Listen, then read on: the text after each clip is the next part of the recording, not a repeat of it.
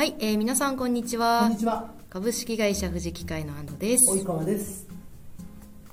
こちらのチャンネルは学生さんや人事をされている方今社会に出て働いているような皆さんに向けて、えー就活やお仕事に関わるようなテーマ、えーそのテーマに合わせて富士機械の採用に関わるメンバーが自由に話したり議論をしながら、えー気づきを得たり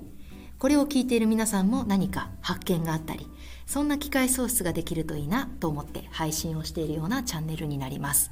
えー今週も配信を始めてまいりますので、えーお付き合いいただけると嬉しいです。今週のトークテーマは、はい。えー、と会社によって得られることって違うんでしょうか？っていうのを及川さんと喋りたいなって、おお、ちょうどそう思ってたんだよね。そんなわけ。そんなわけ。そんなこともないけど、それは嘘ですよ。まあまああの僕らはあのまあくしくもというか、えー転職者なので、まあ複数の会社をしてますよという中で、まあそこのちょっと体験をもとに喋、えー喋るようなコンテンツもできたらなと思ったので、いいじゃないですか。えー会社によって得られるものは違うのか？違う。えこれはちなみにこう安藤さんが喋りたいなと思ったテーマをもうちょこっとこう解像度上げたいなと思うんだけどでどんな結局違うと思ってる派なの？違うと思ってる派です。派ですか。はいはい。派で、えーまあ、前職と現職で結構違ったみたいな感じ？違ったなって今思っています。これはちょっとどんなところにこう違いがあったなって？そうですね。あの私が面白いなって思ってるのは、うんうん。前の会社も今の会社も人事なんですよ。はいはいはい。なんですけどなんか感じたこととかあの学んだことっていうのが割と違うなと思ってて、でそれが結構会社の方針とか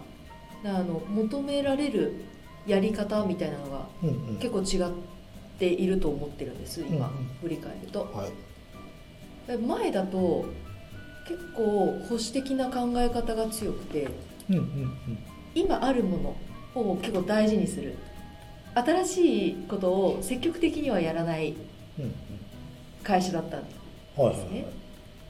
えじゃあこれは新しいことをあんまりやらないっていうのはこうどうどういうことなの？どういう？えーとそうですね。例えば社内イベントにしてもはいはい社内イベントのコンテンツは変えない。もうずっと。なんか新しいなんかこれやってみようぜみたいなのはあんまりない会社さんだって。20年同じ社内イベントやってるんですよ。結構結構20年あっ 生まれてから成人しますから。ね そうそう。であの結構伝統を大事にするはいはい。会社では一回始めたことは一番最初のあの言い出しっぺが何らか大事な思いがあって始めたことだから それはちゃんと引き継いでいこうねみたいなのがすごくうん強いなって。だ新しい方に一気にこう変えちゃうみたいなのがないあーですよ。なるほどなるほど。え逆にこう富士機械だと結構まあ現職だと結構あるよみたいな感じ私はあるなって思って。はいはい。これ例えば、例えばえこの採用とかについてもうん。こう今ポッドキャストやってるのもうん。あのーなんていうんですか新しい取り組みだったなってああなるほど。まあはい。前職だとなかなかこういうう取り組みはやらなかろうと。ちょっと音声配信しませんかって いややめろよみたいな。ななんでそれやらなきゃいけないのみたいな話になっちゃう。なるほどな。でした時に何新しいことをやるまあどっちかというとこう決まった成功をある程度するであろうという方法を実践し続ける、まあ、どっちもまあメリットデメリットあるなと思いつつあの個人にフォーカスすると合う合わないみたいなのはありそうよねって今まあ聞きながら、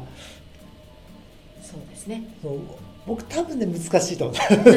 あ同じことやってくださいみたいな。去年と同じコンテンツでみたいな結構うんみたいな。思いそう。うん思っちゃうタイプ思いそうですね及川さんは。なのでまあそういう意味では社風みたいなところ業務はたとえ業務領域が一緒だったとしても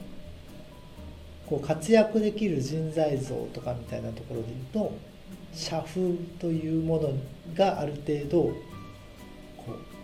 規定をしそうみたいなのはちょっとこうふわっと思った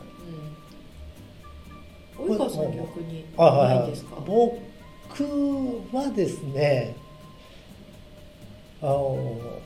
まあ僕も割とある派なんですけどちょっとこうあある派だよねうんうんみたいな話だと多分聞いてる人もあんまり面白くないので、えーある派なんですがというところでちょっと話していこうかなと思うんだけどあのまず会社によっての会社が何を指すかっていうところをほちょっとまず触ろうかなと思うんだけど結局こう人が入ってる箱だという形でその認識をするんであればでその人が変われば会社は変わるよねとかっていうのは当然あるなと思っていますと、えー同一人物が働いている職場なんてないはずなのでまあおおよそ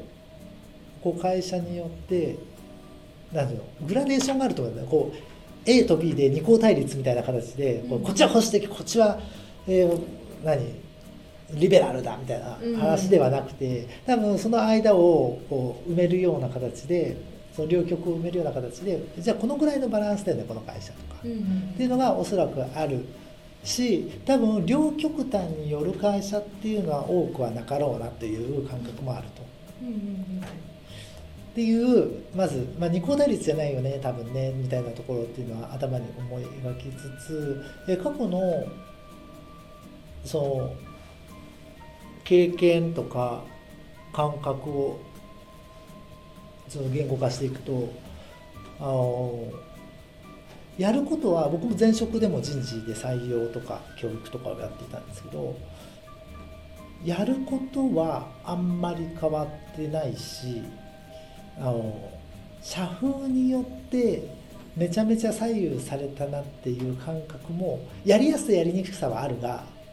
そのさっきのグラデーションだっていう話で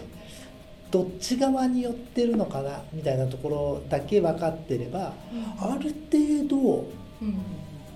なんかやること変わんなかったなって思ってますと。ええいう感じはするなって思ってて。及川さんは及川さんのままだな。なんかそうこの及川さんが生かしやすい環境はどこだ？みたいなでこうむしろ社風によって感じたところっていうのはそういう意味ではある程度そういう社風の会社を選ぼうと思ったのでそんなに僕自身、まあ、過去の会社振り返ってもそんなに社風によってやれなかったけど今の会社とやれたなとかあるいはその逆があるなとかっていうのは、そんな感じない。で一方であのすごいなんかもう身も蓋もねえ話なんだけど あの会社がどのぐらい金持ってんのかとかっていう。そういう目線？例えば前職だと規模感が2300人っていうところだったので、まあ、採用人数としても、まあ、大体こう5から10の間を行ったり来たりとか、まあ、多く取ったとしては15人とかだねみたいなところだったんだけれど今の会社だと規模感が700超えぐらいの感じなので、えーそうすると、えー30人とか、えー35人とかっていう採用レンジになってくると。ってなってくると当然こうそこに使えるお金の量みたいなのも変わるし、えーそれこそ打たなきゃいけない施策が、まあ、大きく変わるよねと。っていうところがあるのでそういう意味ではそこの会社によって何をするのが勝ち筋なんだっけ？みたいなのが変わるので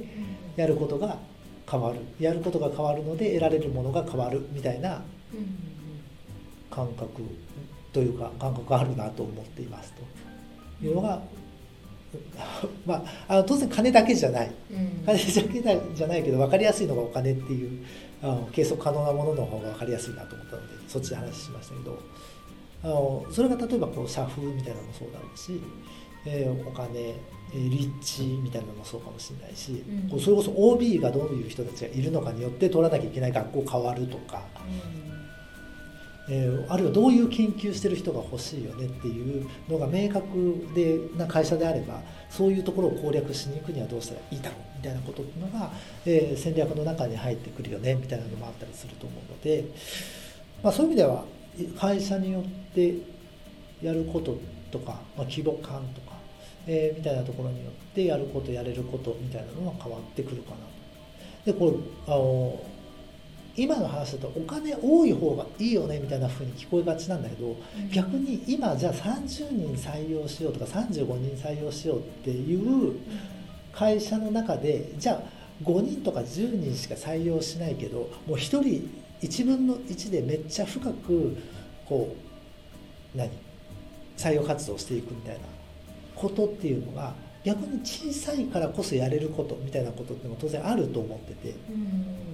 まあ、そういう意味ではなんかこうどっちのことをやりたいのかなとかうんっていうのも見据えた上でこれ多分他の職種についても言えるであろうと思うので、まあ、就職活動を進めてもらうのがいいのではと、まあ、得られるものは違うよね。だけど違うのはいろんな要素があるよね。みたいなところがちょっとこう話したかったなと思った感じでした。うん。はい。面白かった。あありがとうございます。私とは全然違うな。お金の切り口はあ確かに。いやあ多分ねめっちゃあると思うよいろいろ。うん。あのい今はお金がいい例だなと思ったんでお金で出したけど。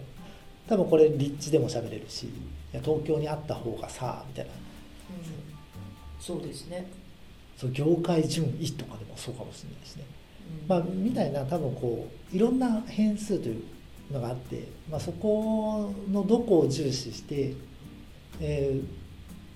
こう企業を選ぶかによってできることっていうのは変わるよねと思って。面白かったです、はいありがとうございました。た。ありがとうございました。はい。はい。ということで及川さんのありがたいお言はい。葉 があってきついきついこのこの締めは。あの今週は終わりにしていこうと思います、はい。それではさよなら。バイバイ